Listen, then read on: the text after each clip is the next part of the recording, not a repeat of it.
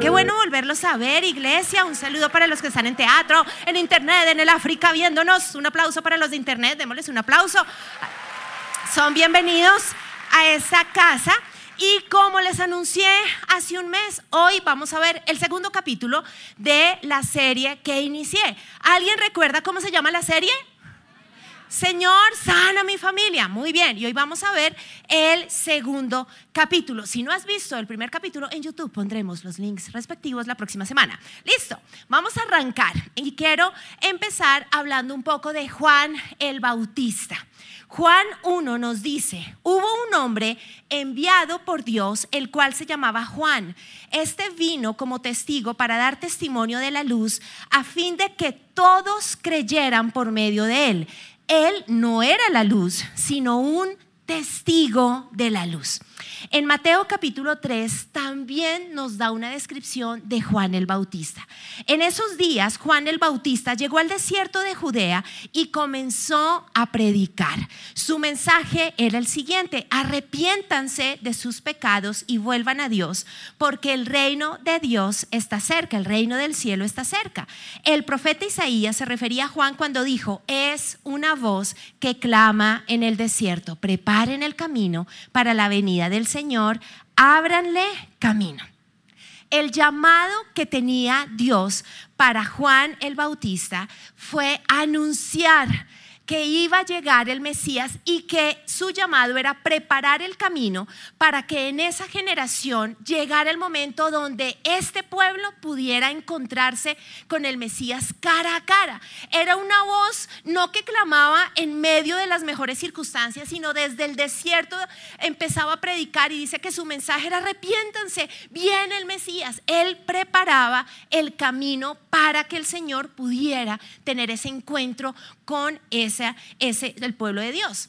Como papás y mamás, nuestro llamado es un llamado profético y somos Juanes Bautistas. Lo que Dios nos pide a nosotros como padres es que preparemos el camino con nuestra manera de actuar, con nuestras palabras, con nuestros silencios, con todo lo que hacemos en nuestra crianza para que llegue el momento en el que nuestros hijos sean convencidos de pecado, puedan tener el encuentro con el Mesías y digan, soy pecador, te necesito Jesús. Somos Juanes Bautistas en nuestra familia. Y como vimos en el mensaje anterior, somos cruciales en esa labor de preparar el camino y necesitamos interceder, ganar la batalla espiritual en la intercesión. No importa si estamos orando por un bebé en gestación o si nuestro hijo ya es un adulto mayor. Nuestra intercesión, como lo vimos, es crucial para que logremos ver milagros en nuestra casa. Sin embargo, no es suficiente orar hay que pasar por procesos muy personales, muy íntimos en nuestra maternidad y paternidad, para que en la medida en que nosotros seamos sanos, podamos ser más útiles y más asertivos en preparar el camino para el Señor. Por eso hoy vamos a hablar de la sanidad que nosotros como papás necesitamos antes que nuestros hijos. Cuando terminé la, gira por los sites con la prédica anterior, en un momento me encontré con una pareja y me llamó mucho la atención porque estaban muy muy estresados, sí, esta mamá estaba llorando, este señor estaba descompuesto y me decían, nosotros llevamos cinco años aplicando tu prédica. Tu prédica no fue como la última, mejor dicho, revelación. Llevamos orando. Yo he sido Jairo, yo he ido a los pies del maestro y no funciona. Acto seguido, la mamá empieza a llorar y dice, nos tiene desesperados ha tomado tres decisiones en el último año que nos tiene desesperados. Después la interrumpe el papá con la yugular así brotándose. Cada vez nos frustra más y oramos y oramos y no pasa nada y los dos estaban descompuestos. Lo único que vino a mi corazón en ese momento cuando vi estos papás fue decirles, efectivamente, algo no está funcionando. Y no creo que sea que una prédica funcione o no, sino que solo la manera como ustedes me hablan de su hijo me muestra que hay algo que ustedes no han resuelto hacia él. Y esto es importante, iglesia, porque tú puedes durar 5, 10 o 20 años orando y ayunando por tu hijo. Pero si en el lugar secreto solo ocupas el tiempo quejándote de tu hijo, desahogándote de, todo el martirio que te ha generado a ti, eso no es intercesión. Una cosa es orar y otra cosa es cuando oramos intercediendo a favor de alguien y en este caso de nuestros hijos. No es natural que tú y yo tengamos el corazón del Padre en nuestra crianza. Sería maravilloso, sería maravilloso que todos dijéramos, ay, soy papá, listo, ya amo como Dios nos ama. No, es un proceso de aprender muchas cosas y lo más complejo es un proceso que implica desaprender otras. Entonces, en la intercesión tenemos que sanar nuestro corazón y hay un profeta que se llama Daniel que fue llevado siendo muy joven a Babilonia, cautivo. Y Daniel fue un, muchacho que creció y terminó siendo un hombre íntegro, siempre fue íntegro, pero en el capítulo 9 Daniel empieza a orar por la generación que está cautiva y por los antepasados que por su pecado él y su generación está cautiva. Y cuando ustedes estudian Daniel 9, Daniel no está diciendo, es que estamos aquí por culpa de mis papás, por culpa de mis abuelos, es que, es que nosotros no hicimos nada. De hecho, Daniel eh, en su corazón siempre hubo una intención de no contaminarse. Pero él, ustedes leen Daniel 9 y empieza a decir, hemos pecado. Nos olvidamos de ti rompimos el pacto que tú habías hecho con nosotros. Hoy venimos a humillarnos. Estamos siendo cautivos en Babilonia, Señor, pero te pedimos una oportunidad, te pedimos que estés con nosotros y allí vemos una enseñanza de cómo oramos correctamente en el momento de intercesión. Tú necesitas orar por tu hijo con tu corazón sano para estar alineado al de tu hijo. Tú necesitas decir, Señor, hemos pecado. Señor, aquí traigo lo que está pasando en mi casa. ¿Por qué? Porque no solo es mi hijo, yo también he pecado. Es decir, Daniel nos enseña a poner sobre nuestros hombros, sobre nuestro corazón la carga y no quejarnos, no acusar, sino decir, estamos juntos en esto. Y hemos pecado, hemos fallado, pero asimismo queremos buscar tu presencia. Por eso necesitamos entender que no se trata de cuánto oramos por nuestros hijos, sino de lo que hacemos en oración por ellos. Y para eso necesitamos sanar algo que he llamado nuestra historia de paternidad o nuestra historia de maternidad. Y eso es lo que quiero que vinemos este fin de semana.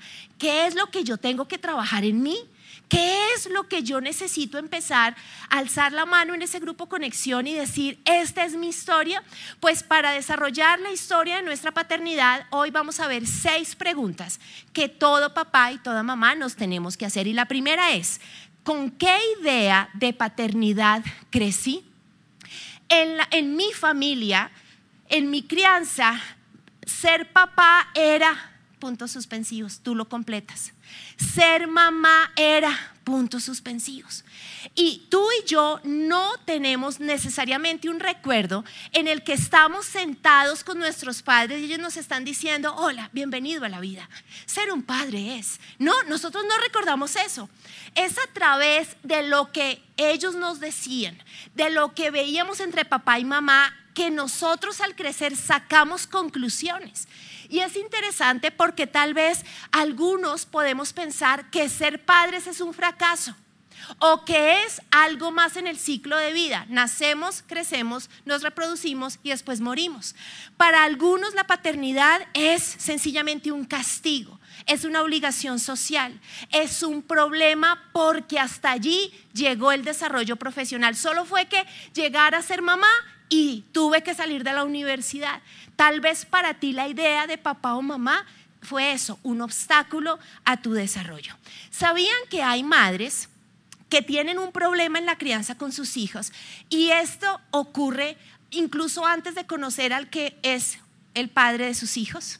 Porque cuando una niña se desarrolla y tiene su primera menstruación, en algunos hogares recibe el mensaje de esto es terrible y empeora lo que te acaba de ocurrir es doloroso, no te vas a aguantar todos los cólicos cada semana y, siempre te va a tocar a ti sufrir más porque a los hombres no les toca esto.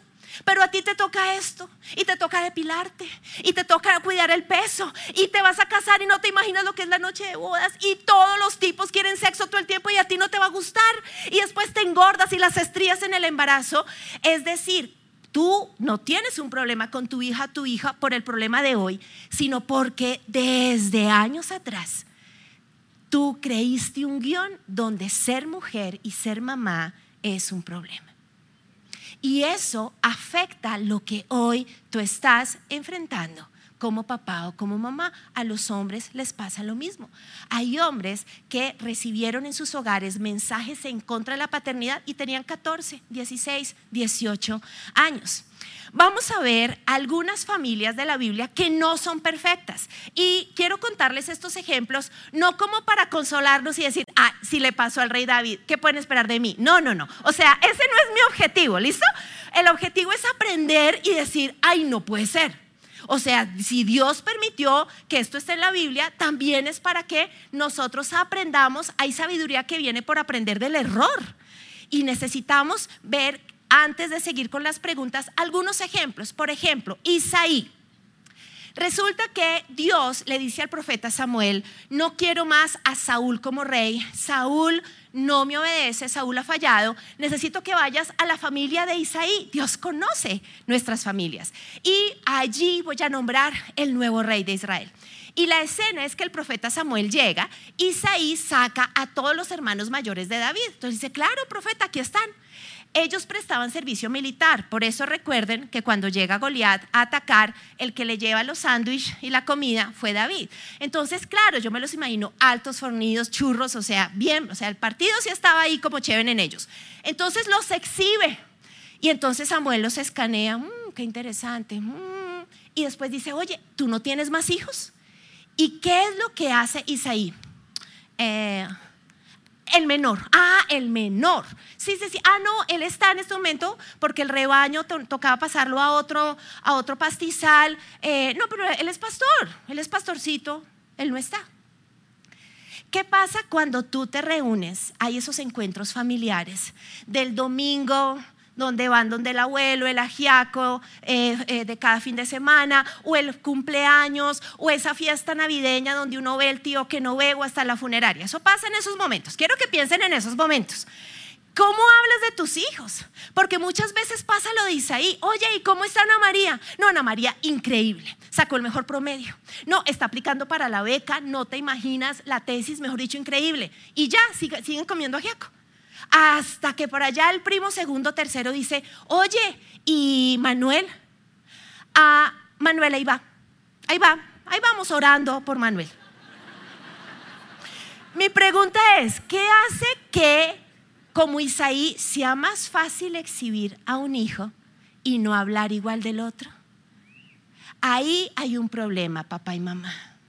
Y algo que quiero que hoy entendamos es que espantamos las moscas en nuestra casa, pero no somos cuidadosos en sacar la basura. Esto es basura. Si hay algo que genera un no clic, hay una interferencia con un hijo, ahí hay una basura que tú tienes que mirar qué pasó, qué pasó aquí, porque es lo que le pasó a Isaí. Ahora miremos a Jacob. De Jacob les prediqué hace como dos meses. Jacob tiene esas tres esposas, tiene todos estos hijos y hay un problema de crianza. O sea, Jacob puede ser el papá de las tribus de Israel, pero fue un desastre como papá. ¿Por qué? Porque generó una preferencia en José y no en sus hijos mayores. Y colocó al hijo menor a ejercer un rol que no le correspondía le decía al menor que fuera a cuidar a los mayores. Si tu papá quiere saber cómo están tus hijos, no pongas a otro hijo a hacer el rol que te corresponde a ti. Eso generó una división y por eso estos hermanos mayores terminando siendo casi homicidas de José. ¿Por qué? Porque en la crianza se generó un problema. Ahora, pensemos quién fue Jacob. Pues es que Jacob es hermano de Saúl y estos dos chinos son hijos de una historia de amor de novela de Isaac y Rebeca. La, historia romántica de esta pareja es maravillosa. Cuando me invitan a hablar de noviazgos, uso esta historia porque es divina. Pero el amor del noviazgo de Isaac y Rebeca, algo pasó porque no fue el mismo del matrimonio. Y cuando nace Esaú y Jacob, cada papá tomó un bando. Rebeca tomó su hijo favorito y este papá tomó su hijo favorito. A veces hay bandos en nuestras familias porque hay un problema de pareja no resuelto.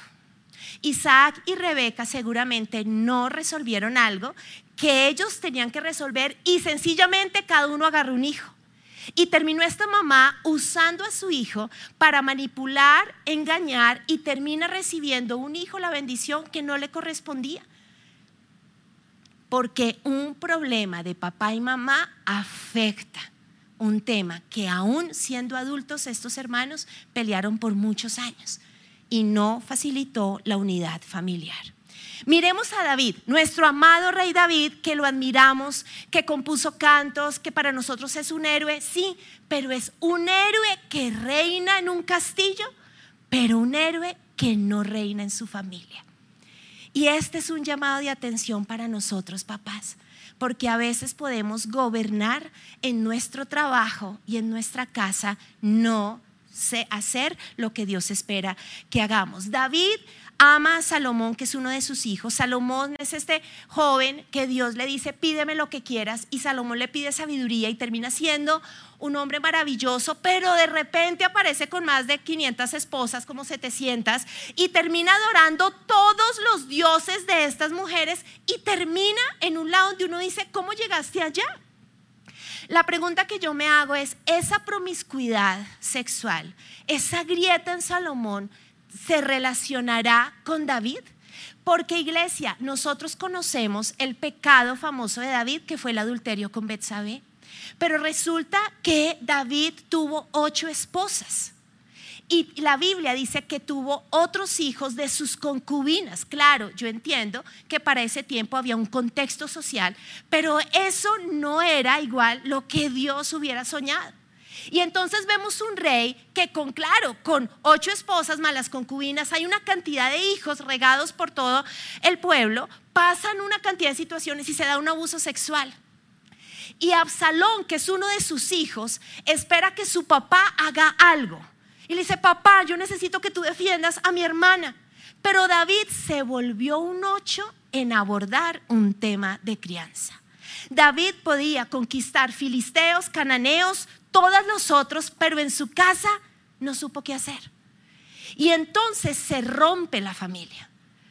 Absalón pelea por años con su papá, después pide audiencia, regresa a vivir al palacio y dice, ¿puedo hablar con mi papá? Y David le negó el ver a su hijo durante dos años.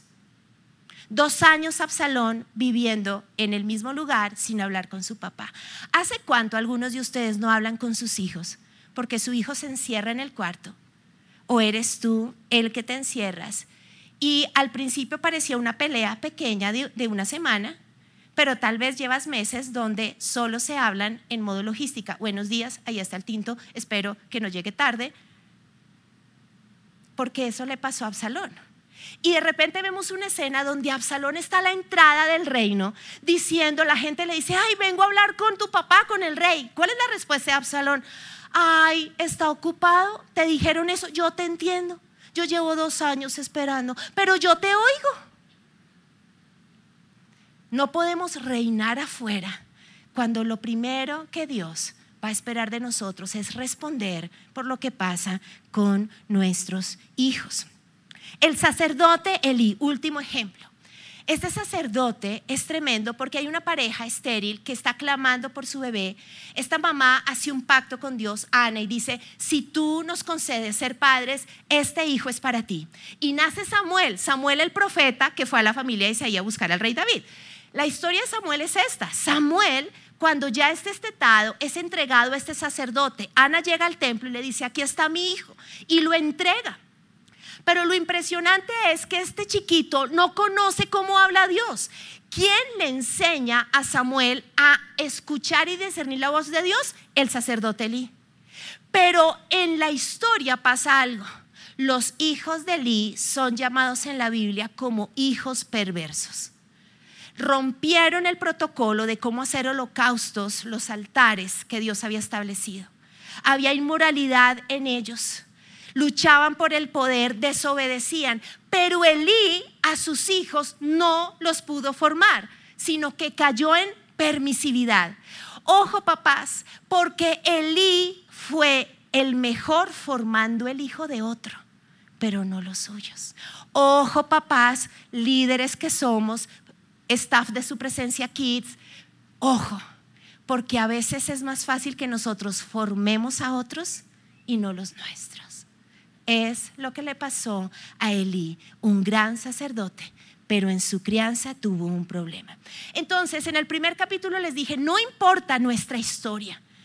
Lo que tenemos que hacer es sacarla de la oscuridad, dejar de aparentar, porque todos estamos en un proceso aquí, iglesia. Y poder decir, sí, esta es la historia de mi familia, y sacar de la oscuridad para que Dios la redima. Por eso Efesios 5 dice, no participen en las obras inútiles de la maldad y oscuridad, sino sáquenlas de la luz. No importa lo que haya pasado en tu casa, saca la luz. Pide ese consejo en tu grupo conexión para empezar a conquistar el milagro. Segunda pregunta que como papá o mamá tengo que hacerme. ¿Cómo llegó la paternidad o la maternidad a mi vida y esta es una pregunta que tienes que hacerte con cada hijo. ¿Qué pasó cuando supiste que quedaste embarazada? ¿Cómo reaccionaste tú cuando tu esposa te dijo que estaba o tu novia, porque tal vez este bebé llegó en el, momento en que eran novios, que estaban embarazados? ¿Qué pasó en la panza? ¿Fue un bebé aceptado? ¿Jugaban con la barriga? ¿O sencillamente había rechazo llegó en un momento donde no era, era una relación donde sencillamente fue una noche más de sexo y no, no había un deseo. ¿Cuál es la historia? Eso, eso Dios necesita que tú se lo digas. Para ti un hijo es, puntos suspensivos, un obstáculo, un problema, un martirio. ¿Te tomó por sorpresa la paternidad o la maternidad? ¿Cómo reaccionaron en el entorno? Porque saben, hay bebés como Moisés que fueron amados y soñados por papá y mamá. Pero las heridas de Moisés ocurren porque su entorno es adverso a él. Porque cuando él está siendo amado por sus papás en la panza, hay un decreto de Faraón diciendo, si es un hombre, va a morir. Entonces, algunos de ustedes, papás, amaron a, ese bebé que hoy ya es grande, pero el tema es que el rechazo que recibió fue porque esa suegra nunca aprobó su matrimonio. Porque el comentario de la familia es, ese no es hijo de ella, no nos gusta. Y todo ese rechazo afecta a sus hijos. Así ustedes hubieran tenido, como los padres de Moisés, el deseo de tenerlo. Pues para aquellos papás que este embarazo o algunos de sus hijos los tomó por sorpresa, quiero decirles algo. Hay una pareja que se gana el Guinness Records de paternidad sorpresiva y son María y José. O sea, después de ellos, sí, después de ellos ustedes no pueden decir, no, es que no se imagina mi historia. No, no, no. Imagínense a María. Aparece un ángel y le dice, hola, vas a ser la madre del Hijo de Dios, no hay sexo, el Espíritu Santo lo va a concebir por ti. ¿What? O sea, es muy difícil. Y llega el ángel donde José, José, ella no te puso los cachos, tranquilo, pero necesito que nos ayudes. No, pues terrible. Sin embargo, en medio de la sorpresa, ¿qué dice María? Aquí está la sierva del Señor, hágase conmigo conforme a tu palabra. Y el ángel se fue. Y una noche visita el ángel a José y dice, cuando despertó José del sueño, hizo como el ángel del Señor le había mandado. Después de la crisis, José acepta y obedece. Papás, algunos de ustedes y algunos de los que nos están viendo, hoy tu hijo ya no es un bebé, no tienes la prueba de embarazo necesariamente. Ya puede ser un gateador, un adolescente, un hombre adulto, pero tal vez hoy por primera vez el Señor espera que tú digas lo que José y María. Señor, yo hoy acepto que soy mamá de, hágase en mí conforme a tu palabra. Porque desde allí empezamos a sanar nuestra maternidad y paternidad. Tercera pregunta, ¿qué he repetido de mis padres? ¿A quién me parezco cuando le hablo a mis hijos? Cuando se portan mal, cuando me muestran las tareas y yo me frustro porque no entiende que uno más uno es dos, ¿cierto? ¿Cómo reacciono? ¿Qué pasa cuando me pide permiso? ¿Qué pasa cuando llega con los amigos que no me gustan? ¿Qué pasa cuando me dice que perdió tales materias y que posiblemente pierde el semestre? ¿A quién me parezco? Miren, hay momentos donde mi mamá me posee. ¿Sí? Y yo digo, ¿de dónde salió el tonito de voz y la, y la frase? ¿Cómo han disciplinado a sus hijos? ¿Han repetido lo que más odiaron de sus papás? Hay basura que tienes que sacar para que las moscas se vayan. Pero ojo porque el otro extremo es, como fue tan horrible lo de mi casa, me quiero ir al otro extremo. Y entonces no hago nada. Y eso genera también heridas en tus hijos. ¿Qué necesitas perdonarle a tus padres? ¿Y qué necesitas pedirle perdón a Dios? ¿Por qué? Porque cimbroneaste, golpeaste, cacheteaste, le dijiste esa grosería, le dijiste igualito a su papá, le dijiste cualquiera a tu hija. ¿Por qué? Por lo que la basura que no has sacado. ¿Qué necesitas? Repito, perdonar de tus papás y pedirle perdón a Dios y perdonarte. Esta no es una prédica, iglesia, donde el próximo mes, cuando vuelva a la tercera parte, ustedes la van a tener. Yo hoy les estoy presentando un viaje que tú y yo necesitamos hacer por meses. Sanar una historia requiere tiempo, porque tú también necesitas hacer las paces y decir, es que yo la embarré, perdónate necesitas hacer las paces también en tu paternidad y tu maternidad. La escena, cuarta, pregunta, cuarta pregunta, ¿qué debo perdonarle a mi hijo o a mi hija?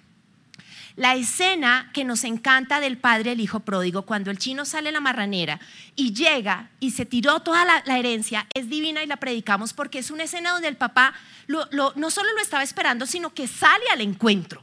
Y sale al encuentro y la abraza y dice, ven hijo mío y bañate y te tengo ropa nueva y te doy de nuevo mi anillo y hay una fiesta. Pero quiero que aterricemos algo. Es imposible que este papá hubiera recibido al hijo así si antes no lo perdona. Tú necesitas perdonar ese día que ese hijo te deshonró. Te alzó la voz, te tiró la puerta, te dijo que no era su padre, te maldijo, perdonar que esté atado a drogas, perdonar la plata que se ha robado, duro, durísimo. Pero tú necesitas perdonar. ¿Por qué? Porque si no perdonamos, va a ser muy difícil pensar con la cabeza correcta, comunicarnos de la manera correcta. Necesitamos perdonar. para poder verlos como Dios los ve. Necesitamos sacar esa lista porque a veces tenemos facturas. Yo estaba en la universidad yo me acuerdo que en un momento tuvimos una situación con mi mamá y yo ya tenía, no sé, 23 años y me sacó a relucir la cesárea de ella. Y para mí fue como, perdón, supéralo, amiga. O sea, no me vas a sacar ahora, ah, es que tengo la cesárea por tu culpa. No, ¿sí me entienden? Pero quiero que sepan que a veces tenemos esas facturas. No, tú necesitas sacar las facturas, las cuentas de cobro, las escrituras, ¿sí? Y decir, Señor, yo dejo de cobrarle esto a mi hijo con intereses. ¿Por qué? Porque eso erosiona, agrieta nuestra comunicación, nuestra crianza, nuestra relación con nuestros hijos. Quinta pregunta, ¿qué ídolos debo, recibir, debo derribar en mi paternidad? el ídolo del hijo perfecto con el que comparamos a nuestros hijos. Uy, pero es que el hijo de mi jefe, uy, pero es que el hijo de mi hermana. Y entonces tú comparas a todos, es que se supone. O tú tenías el hijo que iba a ser arquitecto porque tienen una firma de arquitectos desde hace cinco generaciones y el chino te salió un artista. Rompe el ídolo de la expectativa, porque Dios lo hizo artista ese ídolo perfecto. Pero ojo porque a veces tenemos altares con veladoras y todo. ¿Saben de qué? Del error de nuestro hijo. Entonces hay que romper, no solo hay que perdonar, ese ídolo de la falla se tiene que ir. Pero ojo, papás, a veces tenemos un ídolo de nosotros mismos. No hay derecho que este chino de, de 20 centímetros ¿sí? no me deje dormir. No hay derecho que este no me dé las gracias. Después de todo lo que hice por ti, no me agradeces. No, pues tienes un ídolo, querida mamá. Ídolo de, de ti. No. Dios no compite si hay ídolos. Necesitamos sacar el ídolo para que el Dios Todopoderoso entre y reine en nuestra casa. Ni el ídolo de ti, ni el ídolo del hijo perfecto que no tienes, ni el ídolo de la expectativa, ni de la rabia, ni de los errores. Última pregunta. ¿Qué debo restituir con mi hija o mi hijo? Y no es algo para hacer hoy y mañana. Si ustedes arrancan este proceso de meses de sanidad, va a llegar un momento donde Dios dice, llegó el momento. Y no importa si tienes un bebé a quien le debes pedir perdón o si es un hombre mayor. Culturalmente nos enseñan que una figura de autoridad no puede pedir perdón porque quita autoridad. Es falso. Yo he pedido perdón. Mi primera pedida perdón o nuestra primera pedida perdón con mi esposo a nuestro hijo menor fue a sus 18 meses. Porque, como les prediqué hace mucho tiempo, la pandemia y las cuarentenas generaron un problema en el desarrollo eh, de nuestro hijo y cuando nos dimos cuenta tuvimos que empezar con el pediatra a explorar qué teníamos que hacer. Y antes de empezar un tratamiento y unas cosas que necesitamos y unas clases que nos dieron a nosotros y muchas cosas, una de nuestras terapeutas, digamos de especialistas en, bebés, nos dijo, ¿y ustedes le explicaron a él qué pasó con el COVID? No, no le explicamos, le explicamos a la mayor porque ella literalmente tenía que aprender a usar portátil para hacer Kinder 4. Pero él tenía 11 meses, nosotros no le explicamos, o sea, no hablaba, era muy bebé.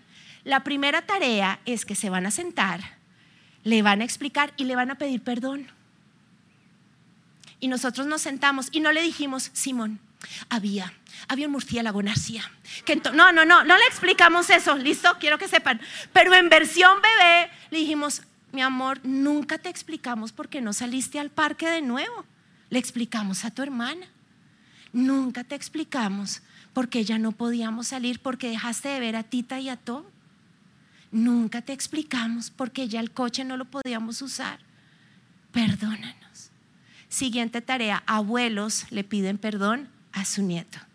Mi amor, nosotros no te abandonamos. Es que soy diabético y yo tengo un riñón, no podíamos verte por ese virus, pero tú sigues teniendo nuestra casa y te amamos. Antes de empezar todo lo que recorrimos por ocho meses con especialistas, la semana siguiente él volvió a giga y a, a sacar los balbuceos. Porque cuando tú pides perdón, algo se abre en el corazón de nuestros hijos. Nunca es tarde para que lo puedas hacer. Cierro con esto. Hay una escena gloriosa de Jesús cuando llega a Jerusalén. Antes de la última cena, que es un momento muy difícil porque es la noche de la traición, y ya cuando empieza este viaje de traición, cruz, juicios, crucifixión para cumplir su propósito, el único momento, el último momento de gloria es algo que registran los cuatro evangelios. Jesús llega en un burrito a Jerusalén y todo el pueblo saca unas palmas y le cantan y lo exaltan. Sin embargo, tres evangelios narran la historia del burrito. Solo Mateo nos cuenta un detalle que hoy quiero precisar para cerrar este mensaje. Cuando se acercaron a Jerusalén y vinieron a Betfagé, al monte de los olivos, Jesús envió, dos discípulos diciéndoles, id a la aldea que está enfrente de vosotros y luego hallaréis una asna atada y un pollino con ella. Desatadla y traédmelos. Y si alguien nos dijere algo, ¿qué van a decir? El Señor los necesita. Todo esto aconteció para que se cumpliese lo del profeta que dice, he aquí tu rey viene a ti manso y sentado sobre una asna, sobre un pollino, hijo de animal de carga. Los discípulos fueron, hicieron como Jesús les mandó, trajeron el asna, el pollino, y pusieron sobre ellos sus mantos, y él se sentó encima. Y la gente que iba delante y la que iba detrás aclamaba, Osana el Hijo de David, bendito el que viene en el nombre del Señor, Osana en las alturas. Ay, esta parte siempre me conmueve.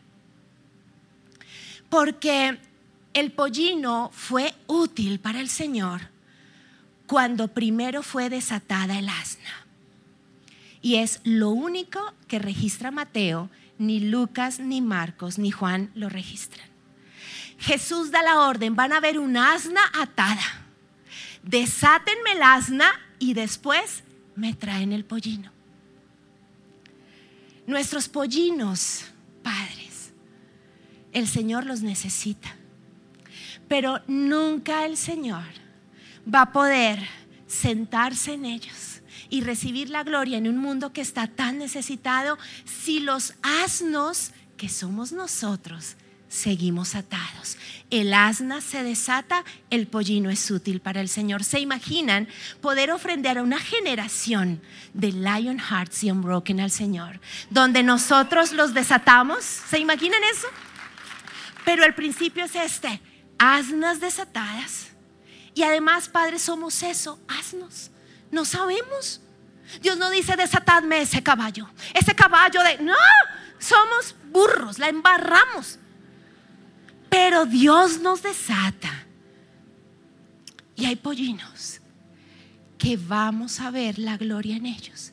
Y van a hacer lo que nosotros no podremos hacer porque fuimos liberados nosotros primero. Quiero que se pongan en pie, papás, y todos vamos a orar. Eh, una vez más, quisiera saber cuántos padres hay aquí. Ok, todos vamos a orar, pero quiero orar por ustedes. Listo, Señor, aquí estamos. Estos asnos que nos equivocamos, que estamos atados que tenemos una historia de vida que no siempre es chévere, Señor. Pero hoy queremos presentarnos delante de ti y sacar nuestra historia y decirte, te necesito.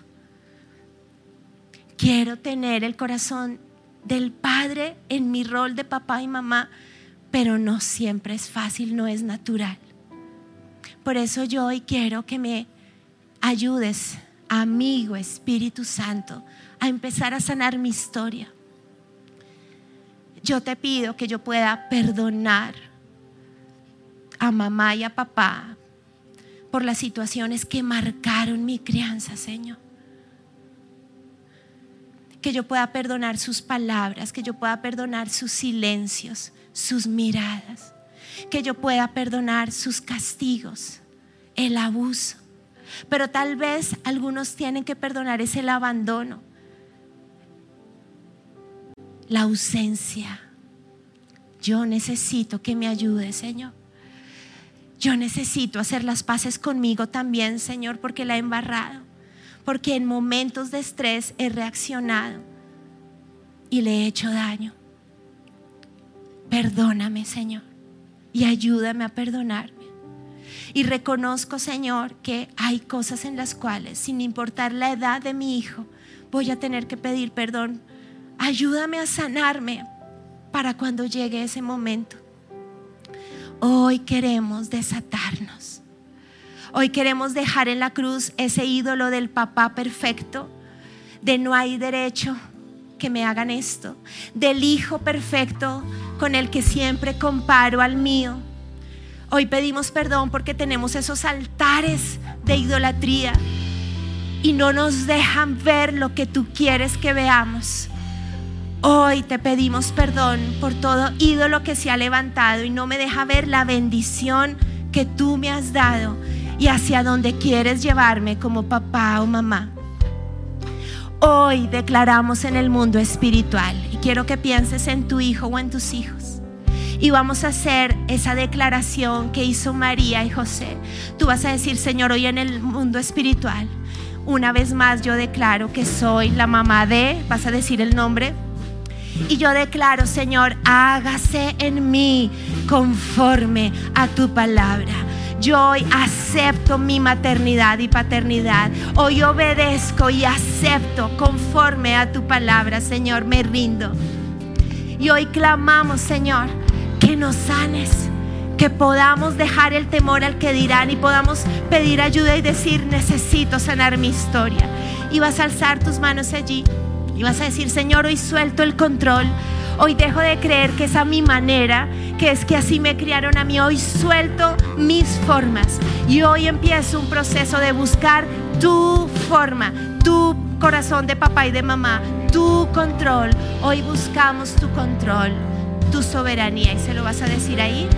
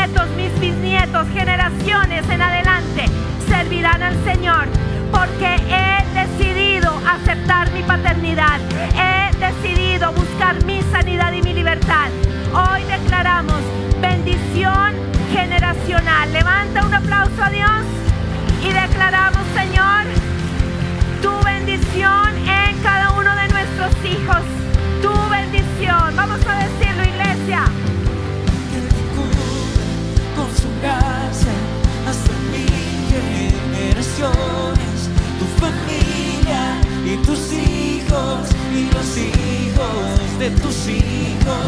Y Él te cura con su gracia hasta mil generaciones, tu familia y tus hijos